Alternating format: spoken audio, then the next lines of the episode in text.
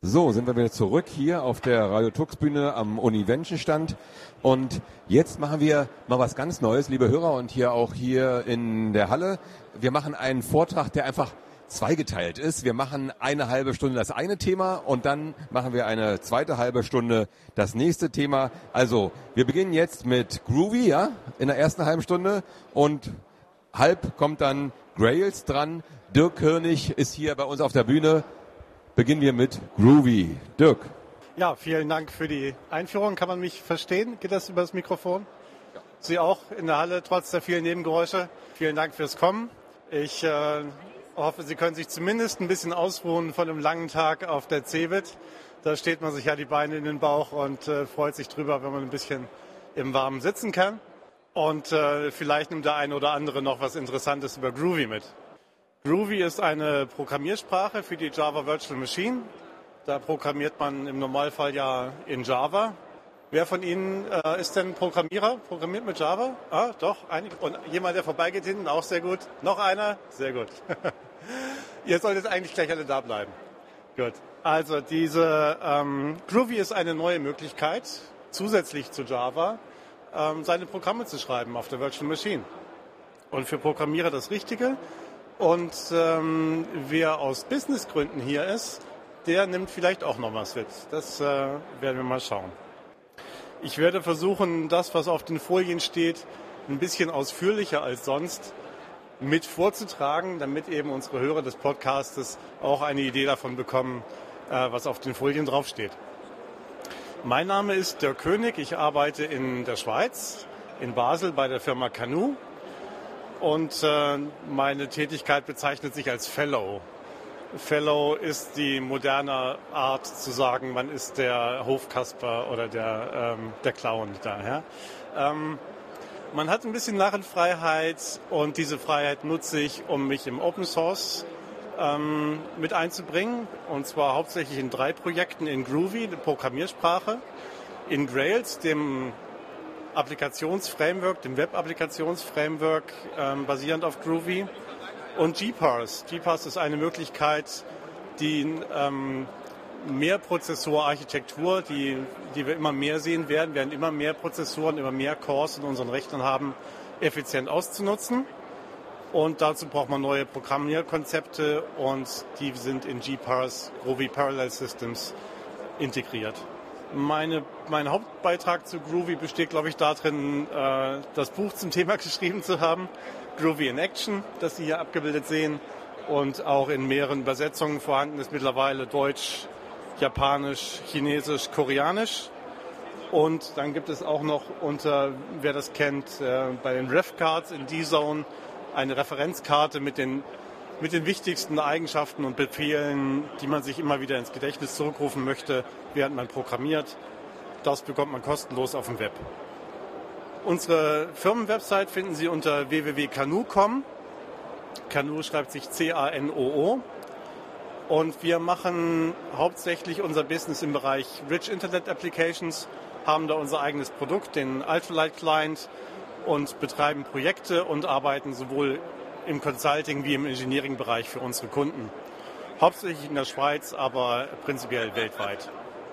Kurz gesagt, kaufen Sie alle unsere Produkte, nehmen Sie alle unsere Dienstleistungen in Anspruch, dann hat sich der Talk schon gelohnt. Groovy.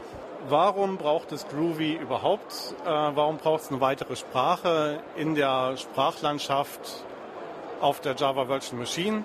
Da gibt es ja schon zwar natürlich als die Java-Sprache als den großen Platzhirsch, den, den alle verwenden und der den, äh, den kleinsten gemeinsamen Nenner darstellt für alles, was man auf der JVM veranstaltet.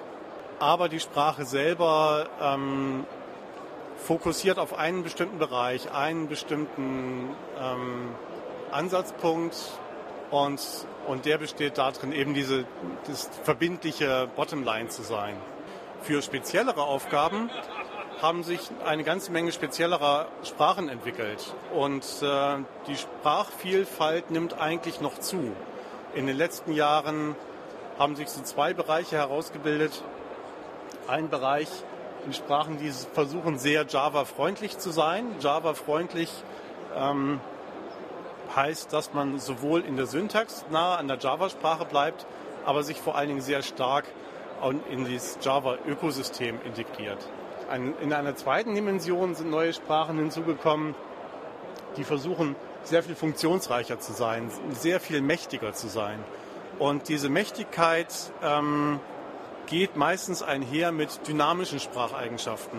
In dem Bereich tummeln sich dann Jython, ja, die, die Java-Variante von Python, JRuby, die äh, Variante, Sprachvariante für die Java Virtual Machine von Ruby ähm, und noch einige andere.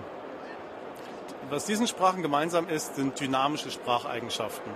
Im Gegensatz zu Java kann man zur Laufzeit einem Objekt neue Methoden hinzufügen, auch Objekten, die man selber gar nicht unter Kontrolle hat, also Objekten wie Java Lang String zum Beispiel, kann man neue Methoden hinzufügen, wenn man meint, dass es die braucht.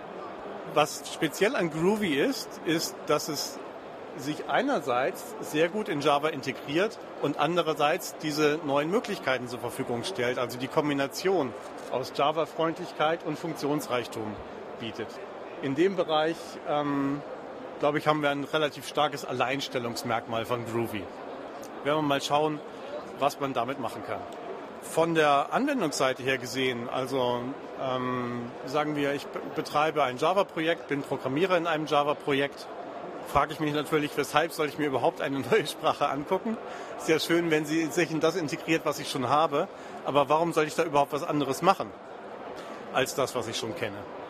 Und ähm, da haben sich so sieben typische Einsatzmuster herausgebildet, also Muster nicht im Sinne wie, wie Design Patterns für, Objekt, äh, ähm, für Objektdesign, sondern Muster im Sinne von, was sind typische Einsatzszenarien und wie ähm, können neue Sprachen da helfen. Ich habe hier sieben aufgelistet. Ich gehe der Reihe nach durch und versuche ein bisschen zu vermitteln, um was es da geht. Die sieben Muster sind der Reihe nach Alleskleber, weiches Herz, Endoskop, kluge Anpassung, grenzenlose Offenheit, Einzelmännchen und Prototyp. Das Wichtigste an einem Pattern ist ja immer der Name. Und ähm, da versucht man etwas herauszufinden, was die, äh, die Eigenschaft dieses, dieses Einsatzszenarios möglichst gut widerspiegelt. Fangen wir mit dem ersten an, alles Kleber. Zudem werde ich auch noch ein Beispiel zeigen, da werden wir gemeinsam ein bisschen programmieren hier miteinander. Alles Kleber, da geht es um das Rapid Application Development. Ähm, und dieses Muster stand eigentlich am Anfang der, ähm, der Geburtsstunde von Groovy. Und nach der Beobachtung der, der beiden Personen, die es gegründet haben, James Strachan und Bob McWhirter, die gesagt haben, Applikationsentwicklung ist heutzutage vor allen Dingen auf der Java-Plattform hauptsächlich dadurch geprägt, dass man, dass es sowieso schon fast alles gibt.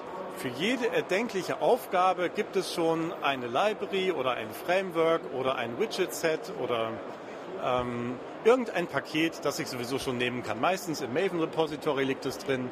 Und die Applikationsentwicklung besteht hauptsächlich daraus, diese Dinge alle anzuziehen und miteinander zu verbinden. Da kommt noch ein großer Knoten drum, dann gibt es noch einen Applikationsworkflow, den man machen muss und dann ist man schon dabei. Und es geht darum, diese Art von, diese Art von Zusammenbinden möglichst leicht zu machen. Man sagt auch dazu eine Glue Language, die die, die Dinge, die alle schon da sind, miteinander verklebt. Den, ähm, den Applikationsworkflow, das Applikationsspezifische noch mit dazu tut. Dazu werden wir eine kleine, ein kleines Beispiel sehen. Ach, eigentlich können wir es auch gleich machen. Ne? Ich bin immer dafür zu programmieren. Ähm, wenn ich heute was programmiert habe, ist mein Tag schon gut gewesen. Ne? Also schauen wir mal. Ich gehe mal eine Folie weiter. Das kommt nämlich schon die Demo und ich gehe nachher wieder eine Folie zurück. Dieses kleine Stück Code, das man da sieht, und ich nehme das mal kurz raus und äh, kopiere das. Und A und C. Hole mir mal eine kleine Konsole und auf meiner Konsole starte ich, ähm, mal kurz gucken, dass ich das richtige Groovy bei mir habe. Setze meine Environment-Variablen, dass ich Groovy 1.7 verwende. Und wenn das durchläuft, dann rufe ich in, meiner, in meinem Groovy, in meiner installierten Groovy, die Groovy-Konsole auf. Groovy Konsole. Ja, dann dauert es einen kleinen Moment, weil Java aufstarten muss und zeigt mir eine Konsole. Das ist eine in Swing geschriebene Konsole, Swing Widget Set, das in jeder Java SI Installation vorhanden ist. Da kann ich Groovy Code eintippen. Zum Beispiel Printline, Hallo Cebit. Ja, wenn ich dann noch richtig tippe. Hallo Cebit, Hallo Cebit. Also da wird tatsächlich der Code ausgeführt, den ich hier eintippe. Jetzt kopiere ich das herüber, was ich vorhin von meiner Folie kopiert habe und erkläre es erstmal noch gar nicht, was es macht, das mache ich sofort, sondern lasse es nur laufen. Es dauert ungefähr eine Sekunde und was im Hintergrund passiert ist, ist, ähm, ich habe einen RSS-Feed-Reader geschrieben. Wir sehen hier die Items, die im Ruby-Blocks RSS-Feed drin sind. In dem Feed, zu jedem Feed-Item gibt es eine, ähm, ein Publication Date, einen Titel und eine Description. Und das ist übliches Swing, das heißt, ich kann diese Dinge hier umsortieren und hin und her tun. Und den Code, den ich dazu brauchte, um das zu machen, das vom Netz zu holen, also die eine Sekunde, die es gebraucht hat, war hauptsächlich die Ressource hier zu fetchen vom Netz und sie hier in ein ähm, User Interface zu verpacken. Das ist ein typisches Beispiel für das Alleskleber-Pattern, weil man sozusagen die Dinge alle nimmt, die die Java-Plattform schon zur Verfügung stellt. Äh, Connection auf eine URL, das Parsen des XMLs, das Aufbauen eines User Interfaces, das diese Information anzeigt. Und diese 13 Zeilen, die man hier sieht, sind genau, kann man lesen, glaube ich, ne, ist groß genug, ähm, sind, ist der gesamte Code, den es braucht, um diese kleine Applikation zu schreiben. Das, also ich, ich wiederhole das für die Podcast-Listener, wahnsinnig, ja, finde ich auch. Ähm, es ist schon sehr gut und man könnte eigentlich noch ein paar Zeilen sparen, wenn man nicht so ein bisschen aus Codegründen hier noch zum Beispiel die URLs ähm, in einzelnen Variablen gepackt hätte. Was passiert hier? Hier haben wir unter URL einen String http www.groovyblocks.org feed RSS. Dahinter verbirgt sich, wir könnten eigentlich mal, die Sachen hatten wir uns schon alle gesehen. Ich mache mal ein kleines bisschen tricksig hier, ja, kommentiere den ganzen Rest mal aus. Bis ans Ende, Stern Slash. Das ist die URL. Das, was wir hier haben, unter URL ist eine Instanz von Java Lang String. Wir programmieren eigentlich weiter Java, aber deutlich einfacher. Vielen Dank. Das heißt, wir brauchen ja für diese kleine Applikation nicht extra Klassen bauen und großes Bromborium und IDE aufsetzen und alles, sondern äh, das ist wie ein kleines Skript. Das ist so wie eine Bash-Shell oder sowas, was man baut. Hier haben wir einen String. Wenn wir von diesem String aus dem zum Beispiel eine URL machen, to URL, eine kleine Methode, die es darauf gibt, und uns von dieser URL einfach den Text anschauen wollen. Wie sieht dieser Text aus? Was kommt da zurück, wenn wir das vom Netz holen? Dann rufen wir die Text-Property darauf auf. Dahinter steht, auf java.net.earl gibt es eine Methode getText. Die wird hier angesprochen. Wir verwenden normale JDK-Methode. Und das wollen wir noch rausprinten, bitteschön. Auf die Konsole, Printline, Command Enter. Wusch, jetzt sieht man hier unten das XML, was da vom Netz gekommen ist. Dieses XML wollen wir jetzt untersuchen. Das macht dieses Stückchen Code hier. Ich äh, delete das nochmal kurz raus. Und das zu untersuchen macht unser XML-Parser. Der XML-Parser liegt in, äh, in dem Paket Groovy Util. Das wird so wie Java lang automatisch immer in den, äh, brauche ich nicht extra importieren, das steht immer zur Verfügung. Und ich parse einfach diese URL, gebe die URL an. Und hier hinten sieht man, da gibt es, äh, da gibt es Channel-Elemente in so einem RSS-Feed und jeder Channel besteht aus sehr vielen Item-Elementen. Hier sieht man zum Beispiel dieses Item-Element unten im Output. Ja? Und wenn ich einfach alle Items von diesem Channel haben möchte, dann äh, schreibe ich einfach .channel.item. Printen wir mal raus, was, was Printline, sorry, Printline hier in Items drin ist. Da sieht man jetzt eine interne Darstellung davon, was in diesen Items drin ist. Ja? Das ist, hat noch hier Publication Date, so eine interne Darstellung der Map, die erzeugt wird. Und von Items kann ich sagen, gib mir doch mal von allen diesen Items das Publication Date zum Beispiel. Und darauf muss ich noch sagen, bitte die Textrepräsentation davon.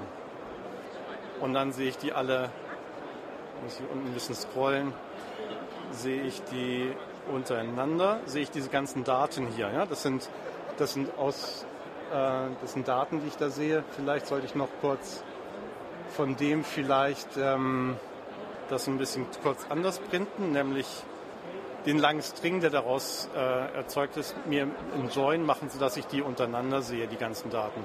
Join, ich möchte die verbinden und zum Beispiel mit einem Zeilenvorschub verbinden. Äh, falsch gedrückt. Mit einem Zeilenvorschub, mit einem Join N möchte ich die verbinden. Command Enter. Und jetzt, danke. Das war es nicht. Ja. Sondern wenn ich diese Textrepräsentation rausprinten will, mache ich darauf ein, ein Each. So gehe ich über alle rüber und sage, ja, Printline it. Und vorne muss ich das Printline noch wegnehmen. Für unsere Hörer, was jetzt hier steht, ist Items, Pubdate, Text, Klammer auf, Klammer zu, each, geschweifte Klammer auf, Printline it, geschweifte Klammer zu. Und dann kommen unten die Publication Dates, wenn man sie dann noch wieder sieht. In der, ja, jetzt kriege ich hier ein bisschen der. Ich mache einmal unten den, das Teil weg und starte es nochmal neu. Dann sieht man das besser. jetzt ist sozusagen in diesem Each sind, wird jetzt jeder einzelne Charakter aufgelistet, weil das ein langer String ist, werden die, die Charakter einzeln hintereinander ausgegeben. Also fast das, was ich wollte, aber nicht ganz. Das kommt vom Live-Programming, wenn man es nicht übt. So, das wieder weg. Und dann kann man durch den Code noch kurz durchgehen.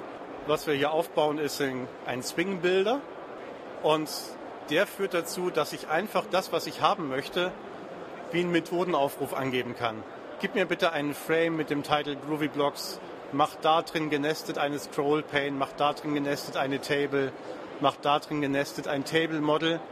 Nimm bitte meine Items, die ich hier oben vorne rausgepasst hatte, als Einträge in der Liste und dann für alle meine Columns, die ich angegeben habe, mache eine Closure Column. Das ist eine, ein, ähm, eine Column in der Table Model mit dem Header für diese Column und liest den Text, der in diese, in diese Zelle reingeschrieben werden soll, als das, was in der Zeile drin steht, davon die entsprechende Kolumne und davon die Textrepräsentation. Also Kolumne steht zum Beispiel hier dann Publication Date, Title oder Description der Reihe nach drin. Das ist also eine sehr leichte Möglichkeit, drei verschiedene Dinge miteinander zu verbinden. Java Networking, das Java XML Parsing, was super gut ist, und das Swing Widget Set, das überall zur Verfügung steht, wo man Java hat. Eine, eine starkes, ein starkes Pattern ähm, beim Einsatz von Sprachen. Dieses was ist, was ist das It? Genau, also es, wenn man eine Groovy Closure schreibt, an diesen geschweiften Klammern erkennt man immer eine Closure. Das ist so eine Art anonyme Funktion. Und das, was in die Funktion reingegeben wird vom Framework, die, die Argumente, die rein ähm, injiziert werden beim Aufruf, ja, im Aufruf mitgegeben werden, die kann man der Reihe nach angeben, wenn man möchte. Und wenn man sie nicht angibt, dann ist it der Default-Parameter, den man verwenden kann. Das ist so wie in Perl der Dollar Underscore oder in Skala des Dollar 1 und so in der Richtung. Wenn ich das nicht haben möchte, könnte ich hier sagen, da wird eine, eine Row reingegeben und dann referenziere ich auf die Row innerhalb der Closure. Ist ein bisschen sprechender, ein bisschen schöner. Das ist genau wie bei der For-Each-Schleife. Ja, das sind die Eigenschaften. Das ist das, das große ähm, Pattern, das man in Groovy überall hat, dass man in, eigentlich in eine Art funktionale Programmierung geht. Man hat Funktionen, die man angibt, einfach in geschweifte Klammern der Code, der ausgeführt werden soll. Das nennt sich dann eine Closure. Gehen wir mal zurück zur Präsentation. Wollen ja noch zu den anderen Patterns kommen, zu den sieben Einsatzmustern. Also das ist das Alleskleber-Pattern und da sage ich auch immer gerne, ähm, ist interessant, wenn man eine typische ähm, Projektgruppe sieht, kann man relativ schnell sagen, mit welcher Sprache die arbeitet, anhand ihrer Arbeitsweise. Wenn man zum Beispiel zu einer typischen Java-Entwicklergruppe geht und sagt, baut mal diese Applikation, wie fangen die an? Die bauen erstmal ein Framework oder bauen erstmal ein Widget-Set, die bauen erstmal so Basisinfrastruktur, bevor sie überhaupt Applikationsfeatures bauen. Während mit, bei den dynamischen Sprachen, wo das so leicht ist, Features zu bauen, da fängt man immer mit dem ersten Feature an. Man hat eigentlich sehr viel schneller eine Rückmeldung, ob man ähm, in die Richtung geht, die der Kunde haben möchte. Man ist, es, geht, es geht nur um Performance, es geht um Effizienz in der Softwareentwicklung Und das ist das, was die Business-Leute auch interessieren könnte, die auch noch mit dem Auditorium sitzen. Man bekommt in erster Linie schneller ein Feedback, ob die Applikationsentwickler auf dem richtigen Kurs sind. Ich würde gar nicht mal sagen, dass man ähm, über die Gesamtlaufzeit eines Projektes super viel Zeit einspart. Ja, ähm, ich glaube, die Projekte brauchen immer ungefähr gleich viel Zeit. Aber wenn man früher Feedback bekommt, ob man auf dem richtigen Weg ist, dann hat man ein geringeres Risiko und einen schnelleren Return on Investment, weil man auch früher mit Teilfunktionalitäten ähm, live gehen kann. Dass man insgesamt schneller ist, kann man sicher an manchen Stellen auch sagen. Man hat vor allen Dingen schnell einen Prototyp. Ja, vielen Dank für den Hinweis. Prototyp ist, kommt noch mit hier als letztes bei den Teilen. Ähm, dann gehen wir gleich darauf ein. Wir bei Canoe ähm, machen das relativ häufig so in letzter Zeit, dass wir, bei, wenn unsere Kunden Anfragen machen, ein, ein äh, Request for Proposal, wir sollen mal, mal eine Offerte stellen, was wir denn, wie wir ein bestimmtes Projekt angehen würden, dann investieren wir nicht mehr drei Wochen, um 200 Seiten Word-Dokument zu schreiben, sondern wir investieren drei Tage, um 20 Seiten Word-Dokument zu schreiben und den Rest der Woche mit zwei Leuten, um einen Prototyp zu schreiben. Und dann gehen wir zum Kunden und zeigen ihm einen Prototyp. Und dann, dann sind die so vor, wie vor den Kopf gestoßen, die denken, Applikation ist schon fertig. Wir dachten, es dauert ein halbes Jahr. Ja? Die Applikation ist natürlich noch nicht fertig. Aber ähm, sie haben ein relativ gutes Feedback, ob wir in der Lage sind, das zu bauen, was sie eigentlich haben wollen. Das ist ein, ein ganz starkes Pattern. Und dazu benutzen wir das, was ich in, dem, in der zweiten halben Stunde zeigen werde, zum großen Maß, nämlich Grails, die Web-Applikationsplattform, dann, wenn es um Web-Applikationen geht. Gut, äh, weiteres ganz wichtiges Pattern aus Business-Sicht ist weiches Herz. Diese dynamischen Sprachen wie Groovy erlauben es, Code zur Laufzeit auszuführen. Code, der ähm, nicht von Anfang an von einem Programmierer geschrieben wurde, sondern Code, der zum Beispiel als Formel von einem Business-Analysten eingegeben wurde oder äh, einer sonstigen Fachperson, die diese Art von Formeln hinterlegt. Da, man, da, gibt es ganz viele Anwendungen von, ist sehr beliebt in der Versicherungsindustrie. Da sind, wie sich irgendwas berechnet, wie eine Prämie zu berechnen ist, wie ein Claim und diese ganzen Dinge alle zu berechnen sind, gibt es immer viele Regeln und die ändern sich. Und da möchte man nicht den ganzen Deployment-Zyklus für die Applikation neu haben, wenn sich das rechnet, sondern das möchte man wie einen Text in der Datenbank abgelegt haben und das evaluieren. Fertig. Da gibt es eine, eine Menge von Sprachen, die sowas erlauben und Groovy ermöglicht das, es äh, mit der gleichen Sicherheit auszuführen, wie es Java-Code hat, ja? mit den gleichen Security Constraints, Permissions und so weiter. Sehr flexible fachliche Regeln direkt in die Applikation reinzutun. Das ist ein, ein ganz wichtiges Pattern beim Einsatz von Groovy. Dann gibt es noch ein paar technische ähm, Dinge, die für die Techniker interessant sind. Endoskop ist eine dieser Dinge, nämlich wenn ich Code zur Laufzeit ausführen kann, dann kann ich diesen Code ja auch, ähm, sagen wir mal, über eine Administrationskonsole eingeben. Ein Beispiel dafür ist, zum, ist ähm, finden Sie unter groovyconsole.appspot.com. Das ist eine Web-Applikation, die Groovy Code ausführt. Und die führt den Groovy Code auf der Google App Engine aus. Ja? Da läuft der Code, den ich jetzt schreibe, wird von der, auf der Groovy App Engine ausgeführt, auf der Google App Engine ausgeführt. Zum Beispiel Printline, äh, ja, Hello Cbit. Dann führe ich den mal aus. Und das heißt, ich habe zu dem Zeitpunkt, wo das ausgeführt wird, Execute Script bitteschön, ähm, hier unten kommt der Output, Zugriff auf alle Objekte, die meine Web-Applikation an dieser Stelle hat. Ja? Äh, ich kann äh, schlechte Benutzer, die versuchen, meine, meine Applikation zu unterminieren, äh, kann ich aus der Session rauswerfen zum Beispiel. Ja? Ich kann gucken, was passiert auf der Datenbank. So wie ich, ich kann alles das tun, was ich als Programmierer hätte tun können zum Implementierungszeitpunkt der Applikation. Das ist sehr, sehr wichtig, vor allen Dingen, ähm, wenn man Produktionssupport macht die Leute, die Produktionssupport machen, die wissen, ab und zu muss man mal auf die Produktionsdatenbank und da was nachgucken oder was flicken. Und so kann ich den Code flicken. Ja? in meiner Konsole.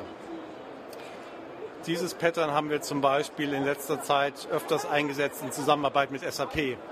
SAP hat äh, eine spezielle Plattform ähm, SAP Composition on Grails und da haben wir so eine Art von Konsole verwendet, um einfach den, ähm, den Mikroentwicklungszyklus zu beschleunigen, dass man nicht immer eine Stunde braucht, bis der NetWeaver neu deployed und hochgefahren ist, sondern dass man äh, nur drei Sekunden braucht, bis die, die Änderungen da sind. Das war äh, eine sehr interessante, sehr interessantes Projekt. Also, sorry, jetzt gehen wir noch mal kurz in die Präsentation zurück. Ja? Kluge Anpassung ist auch so ein Ding, äh, ähnlich wie weiches Herz. Nur ist diese Anpassung ähm, ein, wie eine Konfiguration. Hier geht es um Konfigurationen, die wiederum Logik beinhalten. Konfigurationen, die ich nicht einfach in XML ausdrücken kann, weil da ein Ablauf mit verbunden ist. Wir haben einen großen Kunden in den USA, ähm, Navis, da, die machen Container Terminal Software, also die Software, mit denen Containerschiffe ent- und beladen werden. Und da ist in jedem Hafen, wo sie eine Installation ihrer Software haben, gibt es ganz leicht andere Regeln, was, da was bei bestimmten Events passieren soll. Und früher hatten sie für jede von ihren, ihren Kunden einen eigenen SVN-Branch, den sie dann merchen mussten, immer wenn es eine, eine, Änderung im Main gab. Ja. Und jetzt gibt es, haben die Field Engineers vor Ort die Möglichkeit, die Regeln direkt zu ändern in Groovy Code. Und äh, wenn man diese Sachen nun alle hat, man hat diese, einerseits kann man die interne ändern, andererseits kann man das ganze Zusammenbau der Applikation ändern, kann man dann nicht einfach alles ändern? Ja? Ist das nicht auch eine Möglichkeit? Grenzenlose Offenheit. Und das ist im Grunde das, was uns eigentlich Python und PHP und ähm, Perl und so weiter vorgemacht haben im Web, nämlich dass man einfach sich Source Code nimmt und den auf dem Server ausführt. Lauter diese kleinen Tools, die es alle gibt, die sind alle so gemacht. Ja, so kleine Auktionstools oder so. Und wenn, wenn einem was nicht passt am Code, geht man hin, ändert den, braucht nicht neu deployen, nicht kompilieren, keinen Setup. Die Änderung ist direkt live. Auch das kann man machen. Und äh, auch, das, auch dafür wird sehr häufig Grails verwendet, was wir in der zweiten, im zweiten Abschnitt noch sehen werden. Das, auch das ist möglich mit Groovy.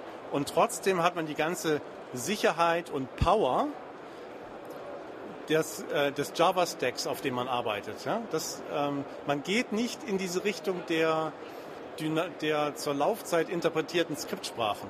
Ja? Das ist eine starke Abgrenzung, sondern man ist weiterhin in dem Bereich der kompilierten Sprachen, die auf der Java Virtual Machine als kompilierter Code ausgeführt werden. Diese Kombination, ja, der Funktionsreichtum plus die Java-Integration. Das ist, was Groovy ausmacht. Mit diesen Mitteln kann man auch, ich nenne das kleine Heinzelmännchen-Skripts bauen. Ja? Äh, man hat ja immer so viele Sachen, als, gerade als Softwareentwickler, die man alle tun muss. Ähm, Dokumentation generieren und auf, ähm, die, auf den Server deployen und monitoren, ob der Server noch läuft und noch Continuous Integration anstoßen und alle diese Dinge, die alle zu tun sind die möchte man nicht von Hand machen, die möchte man automatisieren. Das, was man sonst gerne in, äh, als Bash-Skripte oder als Perl oder ähnlichen Varianten macht, die kann man jetzt mit, den, äh, mit der gleichen Einfachheit machen. Wir haben ein bisschen gesehen, unsere Printlines und so, wie wir gemacht haben, sind genau so. Ähm, aber ich kann das mit den Mitteln tun, die ich als Java-Programmierer kenne. Ja, ich habe alle meine Libraries alle zur Verfügung, um das zu machen. Und Prototyp haben wir schon angeschaut. Ähm, Prototypen bauen auch, auch für die, äh, nicht nur, sag ich mal, für die, ähm, für algorithmische Ideen, um algorithmische Ideen zu, unter, zu überprüfen, das machen wir damit auch, aber auch für den technologischen Durchstich. Dadurch, dass Groovy auf der Java Virtual Machine direkt läuft, ich also ein, ich eigentlich nur ein verkürztes Java schreibe, bin ich schon auf dem gleichen ähm, ich bin auf dem gleichen Technologie-Stack. Wenn, ich, wenn mein Prototyp funktioniert, kann ich viel sicherer sein, dass mein Produktionscode auch funktionieren wird, wenn Prototyp und Produktionscode auf dem gleichen technologischen Stack arbeiten, ja, auf der gleichen Grundlage arbeiten. Das ist der Hauptpunkt. Es gibt noch äh, in letzter Zeit noch zwei neue Einsatzmuster, die vorgeschlagen wurden. Lipstick, so ein das war ja der, der, große Punkt Lipstick on a Pig, ja, in dem, bei den, im US-Wahlkampf, was über Sarah Palin gesagt wurde. Das ist mehr so, ähm, dass man einfach einen erleichterten, verschönerten Zugang zu dem macht, was, Groovy, was Java schon bietet. Das passiert an sehr vielen Dingen. Zum Beispiel kann man, ähm, kann man seine, seine Win32 COM-Skripte kann man in Groovy schreiben.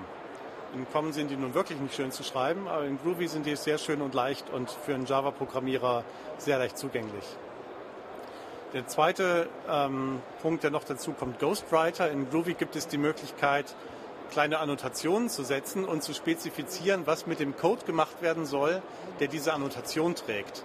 Zum Beispiel, ähm, ich sage, eine, eine Property, ein, ein Feld, das ich bei mir habe, soll bindable sein. Dann wird alles injiziert, was gebraucht wird, um diese, an diese Property binden zu können. Ja? Äh, Property Change Support inklusive der ganzen Klassen und dem Listener-Kram, den man sonst schreiben muss, ist sonst ziemlich viel Arbeit. Ähm, steht einfach nur da. Oder ich sage zur Klasse add immutable und dann ist sie, dann werden automatisch alle Setter entfernt. Es gibt keine Setter mehr. Es, wird, es werden die korrekten Konstruktoren generiert. Es wird ähm, sichergestellt, dass auch wenn ich, wenn ich auf Referenzen zugreife, die da drin stehen, ich eine Defensive Copy bekomme. Wenn da eine Liste rausgegeben wird, zum Beispiel, bekomme ich eine Kopie der Liste, damit ich auf keinen Fall die Immutability dieses Objekts irgendwie kompromittieren kann. Also sehr, äh, alles, was ich sonst in Design-Patterns fassen muss, kann ich in Groovy in Code fassen. Ich kann es nicht mehr falsch machen. Das ist der große Punkt. Ja, das war die Demo, die haben wir schon gesehen. Die, das Beispiel haben wir auch schon gesehen. Wie sieht es mit der Toolbox aus? Kurz gesagt, die, die gesamte Toolpalette, die mir in Java zur Verfügung steht, steht mir in Groovy zur Verfügung.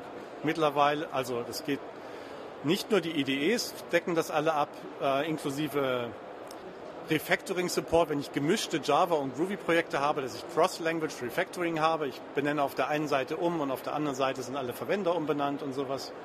Ähm, sondern auch der Support in die Profiling Tools, Debugging Tools, Code Coverage. Alle diese Tools werden äh, direkt unterstützt, weil was die Tools sehen, ist identisch zu dem, was Java produziert hätte. Ja? Die Tools arbeiten auf einer Abstraktionsebene auf dem Bytecode, der ist identisch.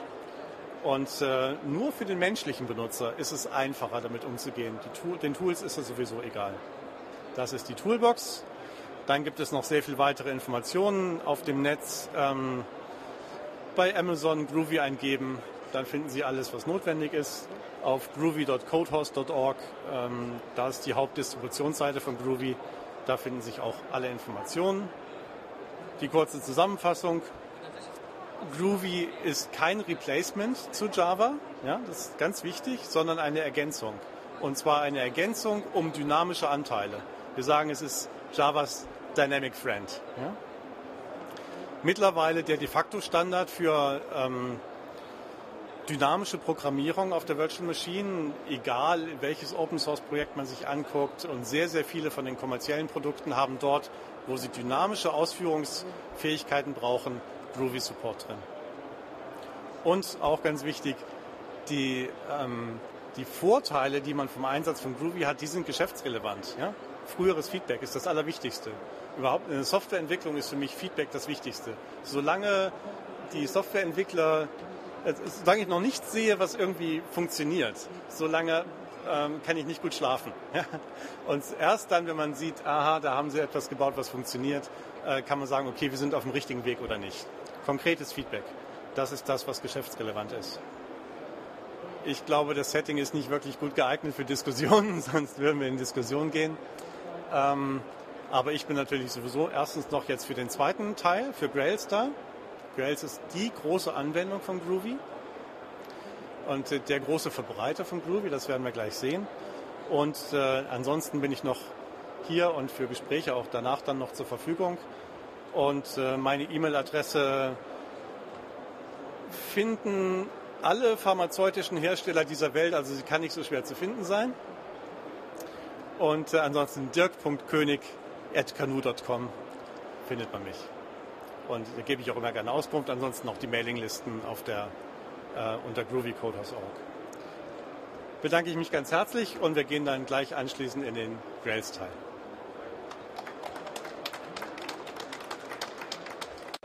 Ja, sprechen. Ja, genau. Doch, sprechen. Ah ja. Vielen Dank, Dirk. Und äh, wir haben auch ein Mikrofon dort. Also man kann auch sich hinstellen und dann Fragen stellen. Ah, ach, also wenn, ja. genau. Einfach dorthin kommen, dann hören es die Leute im Stream und ja. wir auch besser und dann kann er die beantworten. Okay, ich habe die Frage, ob man ähm, diese Programme auch über einen Jar-File oder sowas ausführen kann. Ja, das, äh, das, der ganze Paketierungsverteilmechanismus ist identisch zu Java. Man kann Groovy Code kompilieren, dass Class-Files auf dem, im Verzeichnis entstehen. Man muss nicht. Ähm, in dem Fall, wo man es dynamisch ausführt, kann, können auch einfach Class-Objekte im Class-Loader erzeugt werden, ohne dass die, äh, das Filesystem überhaupt was mitkriegt. Aber wenn man den Compiler verwendet, hat man dort Class-Files. Und die kann man genauso gut paketieren wie Java auch in Jar-Files oder ähnliches. Und auch sehr schön in äh, POMs verpacken und in Maven Repository hochladen. Das ist nämlich ein sehr interessanter Verteilmechanismus bei Groovy. Ähm, beim Groovy-Skript kann ich, ich kann mein Groovy-Skript annotieren mit einer Annotation, die heißt grab. G-R-A-B und da ein, ein Maven-Artefakt referenzieren, also zum Beispiel grab JUnit, Doppelpunkt JUnit, Doppelpunkt 4.8. Und dann wird automatisch, während mein Skript läuft, das JUnit, falls es noch nicht im Cache ist, runtergeladen und dynamisch zur Laufzeit in meinen Klassenpfad integriert. Ja? Das soll mal einer in Java probieren. Das ist nicht so einfach. Ja? Gehen tut es schon. Das ist ja alles Java. Aber das ist schon, schon richtig cool. Ja? Also die, das heißt auch, wenn ich eine, ein Skript, ein Groovy-Skript verteile, das abhängig ist von beliebig vielen anderen Third-Party-Libraries, muss ich die gar nicht mit, mit verteilen. Ich muss die nicht mitschippen, äh, nicht mit verschicken, sondern ich verschicke nur mein kleines Skript und das sorgt schon dafür, dass es sich alles lädt, was es braucht. Dann habe ich noch eine zweite Frage. Ähm, bestehende Java. Jetzt geht's wieder. Also wenn ich eigene Java-Klassen habe, kann man die auch einbinden? Ja, natürlich. Also der typische Setup ist, man hat ein gemischtes Java- und Groovy-Programm, da schreibe ich meine eigenen Klassen und meine, also Java-Klassen, Groovy-Klassen. Und da, äh, die können sich nicht nur beliebig aufrufen hin und her, die können beliebig voneinander erben, die können im Sandwich erben, also eine, alle Groovy-Objekte erben sowieso von Java Lang Object, ja, also ähm, erbe ich sowieso schon mal von Java-Klasse. Davon kann wieder eine ähm, von meiner Groovy-Klasse kann wieder eine Java-Klasse erben, von der kann wieder eine Groovy-Klasse erben, in beliebiger Reihenfolge, mit beliebig überladenen Methoden. Es ist, äh, ist identisch zu Java. Ich habe das identische Java-Laufzeitmodell. Das ist ein, ein großer Unterschied zu anderen Sprachen. Es ist nicht äquivalent, es ist identisch. Ja? Ist genau das Gleiche. So, lieber Dirk, jetzt kommen wir also zu deinem zweiten Teil. Wir haben ein kleines Intermezzo gemacht für die Zuhörer. Jetzt kommen wir zu Grails. Und was Grails ist, wieder Dirk König. Ja, vielen, vielen herzlichen Dank. Bin ich wieder drauf? Ja, gut. Grails. Grails ist eine auf ähm, Groovy basierende Web-Applikationsplattform. So muss man es eigentlich sagen. Und was daran speziell ist, sehen wir gleich. Mittlerweile, ähm, diejenigen, die den ersten Teil des Talks gehört haben, sind alle noch da. Da freue ich mich ganz besonders. Dann brauche ich mich nämlich nicht mehr vorstellen. Mein Name ist der König gehen Sie auf www.kanu.com, kaufen Sie alle unsere Produkte. Vielen Dank. Warum macht man, was, was ist speziell mit Grails? Ja? Wer von Ihnen hat denn schon mal von Ruby on Rails gehört? Ja, doch, mehr als die Hälfte. Ja gut, alle, ja, ich gebe es zu. Was ist daran speziell? Man möchte, man will seit Web 2.0 sehr agil programmieren, möchte schnell haben, möchte schnelles Feedback haben. Man möchte mit dem leichtgewichtigen Ansatz schnell vorankommen. Und das war bis dahin auf der Java-Plattform nicht so gut möglich. Grails gibt die Möglichkeit, das auf der Java-Plattform zu machen. Unter Berücksichtigung, unter Wiederverwendung all dessen, des, der gesamten Mächtigkeit, die die Java-Plattform hat. Das ist der Hauptpunkt. Man, möchte, man erfindet das Rad nicht neu, man schreibt nicht neue Webserver, ja, wie die Ruby-Leute machen oder so, sondern ähm, man nimmt die bestehenden Webserver, man nimmt das bestehende Deployment-Modell, man nimmt die bestehenden ähm, Applikationen, die da sind, selbst die bestehenden Applikationen, die in Java geschrieben sind, führt man damit aus. Ermöglicht aber sehr viel leichtere Erweiterungen und Anpassungen.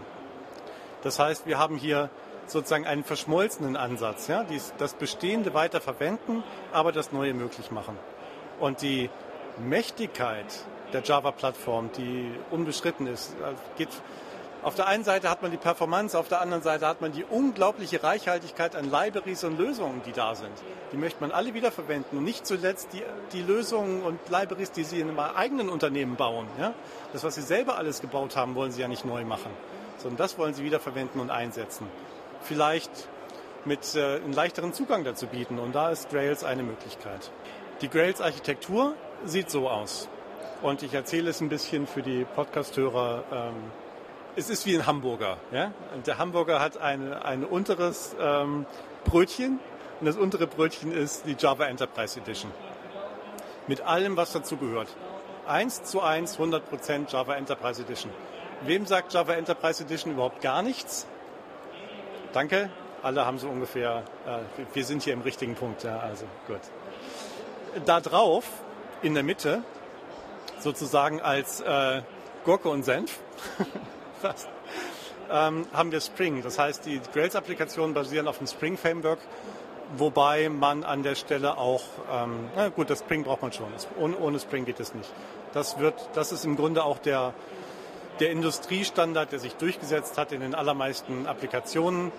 Ein bisschen teils in Konkurrenz, teils in, äh, zusätzlich zu ähm, EJBs, ja? Enterprise Java Beans. Die Persistenz über Hibernate, auch das ist sozusagen der, der Industriestandard für das objektrelationale Mapping. Und dann kommen noch zwei Dinge dazu, ähm, die als Plugins optional sind. Überhaupt sind alle diese Dinge sind Plugins. Rails selber ist eigentlich nur eine ganz kleine Plugins, Plugin-Ausführungsengine und alle die Dinge, auch die Standarddinge, die man sieht, sind als Plugins modelliert. Die Plugins, die hier noch dazukommen, sind Sidemesh. Das ist eine sehr effiziente Möglichkeit für die Seitendekoration. Hier geht es um den View, dass alle meine Seiten, die ich baue, die baue ich im Grunde nur als Content und wie der nachher präsentiert wird, in welchem Look and Feel, entscheidet mein Layout. Und dieses Layout wird über Sidemesh gerendert. Eine sehr effiziente Möglichkeit, konsistentes Look and Feel über alle meine Webseiten aufzubauen. Und Quartz wird verwendet für das äh, Scheduling von Tasks, zum Beispiel die, die Datenbank in regelmäßigen Abständen aufzuräumen, den Cache zu leeren, den Cache zu füllen, ähm, Message Queues abzuarbeiten und etwas in der Richtung. Auf diesem mittleren Layer kommt jetzt der, die obere Brötchenhälfte drauf. Und äh, das ist Grails. Und Grails besteht aus einigen, aus, aus den Artefakten, die man für ein gutes Webdesign braucht. Die Services sind typischerweise transaktional. Wenn ich auf der Datenbank etwas ausführen möchte, möchte ich das gesichert transaktional haben. Überweisung von einem Konto aufs andere ist immer das typische Beispiel, ja? aber das äh, ist klar, das passiert dauernd. Man möchte Transaktionalität haben und zwar auf leichte Art. Dann habe ich meine Controller, die den, die den Applikationsworkflow bereitstellen, mein Domänenmodell, ähm, das meine Domäne modelliert. Und das Domänenmodell ist in Grails der Master. Alles, was ich mache in Grails, modelliere ich in meinen Groovy oder Java Objekten. Ich kann es in Groovy oder Java schreiben, bleibt mir äh, bleibt sich gleich. In Groovy ist ein bisschen schöner. Und, ähm, und daraus, aus diesem Modell, wird das Datenbankschema generiert, werden die Views und Controller generiert. Äh, das, also das ist mein Master. Der große Unterschied zu Ruby on Rails da ist ja der Datenbank der Master und alles andere wird aus der Datenbank, genauer gesagt aus den Datenbank-Migrationsskripts raus äh, erzeugt. Das ist auch ein valider Ansatz, aber auf der, auf der Java-Plattform, Java-Programmierer modellieren typischerweise von ihren Domänenobjekten aus. Und das ist das, was hier auch gemacht wird. Dann gibt es das Groovy objektrelationale Mapping. Das ist eine Möglichkeit, Hibernate sehr viel leichter zu verwenden. In ähm, mit, dem, mit diesem sogenannten GORM, dem Groovy objektrelationalen Mapping, bekommen meine Domänenklassen, meine, meine Modellinstanzen, bekommen dynamisch neue Methoden. Das sind Methoden, die ich dort nie sehe. Also wenn ich eine Klasse habe, die heißt Person, dann kann ich auf der Klasse fragen, Person, Punkt, find all by first name, Klammern, Anführungszeichen, Uwe. Ja? Obwohl es diese Methode nirgends gibt, normalerweise müsste ich die ja als in einem Data Access Object irgendwo ausformulieren, wie die heißt und dann noch ein Hibernate Mapping angeben, wie das überhaupt auf die Datenbank mappt. brauche ich alles nicht machen. In dem Moment, wo einfach die Personenklasse die Property-Name hat, kann ich diese Art von Anfragen stellen. Das macht dieses SCORM. Das ist die, es nutzt die Groovy-Fähigkeit aus, zu bestehenden Objekten neue Methoden hinzuzufügen. Dann gibt, muss ich natürlich meine Views bauen. Das ist das, was ich bei Web-Applikationen dauernd mache. Ähm, da hat Grails eine, eine Variante von Java Server Pages ähm, verwendet, erstellt, die Groovy Server Pages. Sind wie Java Server Pages nur sehr viel leichtgewichtiger und angenehmer zu verwenden. Eigentlich fühlt es sich fast an, als würde man PHP verwenden, als würde man so leicht wie PHP, aber so sicher wie JSP. Plus dann gibt es Jobs als zeitgesteuerte ähm, Aktionseinheiten, die dann von Quartz ausgeführt werden. Das Ganze wird verbunden mit Groovy. Ja? Groovy ist die, das verbindende Element über alle diese Teile und hier in unserem Burger ist es sozusagen, äh, macht es den Hamburger zum Cheeseburger, weil es, weil es sozusagen den, der verbindende Käse zwischen allem ist.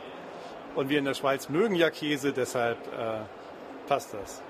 Ein, einen kurzen Einblick in das Zusammenspiel. Jetzt wird es ein bisschen wahrscheinlich schwer zu verfolgen für die, für die Podcast-Zuhörer. Ich versuche es trotzdem. Wie ist eigentlich der Ablauf ähm, in so einer Web-Applikation? Und was ist speziell bei Grails? Also eigentlich im Prinzip ist gar nichts speziell bei Grails, weil es ist der typische Ablauf, den man in einer Web-Applikation hat. Man muss den aber verstehen oder sich nochmal vergegenwärtigen, um, um, die, ähm, um den Grails-Ansatz zu verstehen. Alles beginnt mit einer URL, die ich in einen Browser eintippe. Und da fängt es an. Das führt dazu, dass ähm, ein Controller angesprochen wird. Und zwar rufe ich eine URL auf, sagen wir mal zum Beispiel, ähm, ich habe eine, eine Auktionsapplikation, dann rufe ich auf Auction slash Item slash List, um die Liste aller Items anzusehen. Dieses, ähm, dieses Schema führt dazu, dass von meinem Item-Controller, weil der Item in der URL drin steht, die List-Action ausgeführt wird. Die List-Action präpariert alles von meinem Domänenmodell, greift aufs Domänenmodell zu, holt sich alle Items zum Beispiel oben aus der Datenbank, macht, ruft zum Beispiel auf item.list, die dynamische Methode List, die mir alle Items aus meinem Store zurückliefert, packt die in eine kleine Datenstruktur und übergibt sie dem View zum Rendern. Der View, also hier per standardmäßig die List GSP, die an einem äh, per Konvention bestimmten ähm, Ort abgelegt ist in meiner Applikation, die rendert das so, wie ich das gerne haben möchte, die Liste mit meinem, ähm, mit meinem Layout, so wie ich das haben will, und gibt es, schickt es an den Browser zurück. Eine wichtige Eigenschaft hier ist, dass das alles Spring MVC ist. Also die, ich bin, während ich im Controller bin, in der ganzen Zeit bin ich in einem Spring, in einer, in einer Spring Session, ja, eine Hibernate Session, die darunter liegt. Diese Session ist, während ich im Controller bin, im Schreib-Leses-Status. Ich kann lesen und schreiben. Wenn aber der, die Information an den View zum Rendern übergeben wird, bin ich im reinen Lesestatus. Also es kann nicht mehr passieren, was sonst früher in Web-Applikationen viel passiert ist, dass plötzlich meine Webdesigner anfangen, in die Datenbank zu schreiben. Ja? Das, das kann noch nicht mal zufällig passieren, weil ich im reinen Lesestatus bin mit meiner Session. Außerdem ist es deutlich effizienter. Dann gibt es natürlich tausend Sachen, die gecached werden und so. Ähm, aber das ist der prinzipielle Ablauf. Ja, und ähm, dann schauen wir doch mal, was man eigentlich machen muss. Also man geht nach grails.org, holt sich den Download ähm, auf die Festplatte, entpackt das Ganze in ein Verzeichnis, das nachher als Grails Home referenziert wird. Dann lädt man noch Grails Home bin auf die Kommandozeile fertig.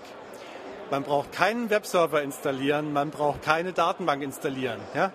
Für eine datenbankbasierte Serverapplikation. Das ist schon mal ziemlich gut.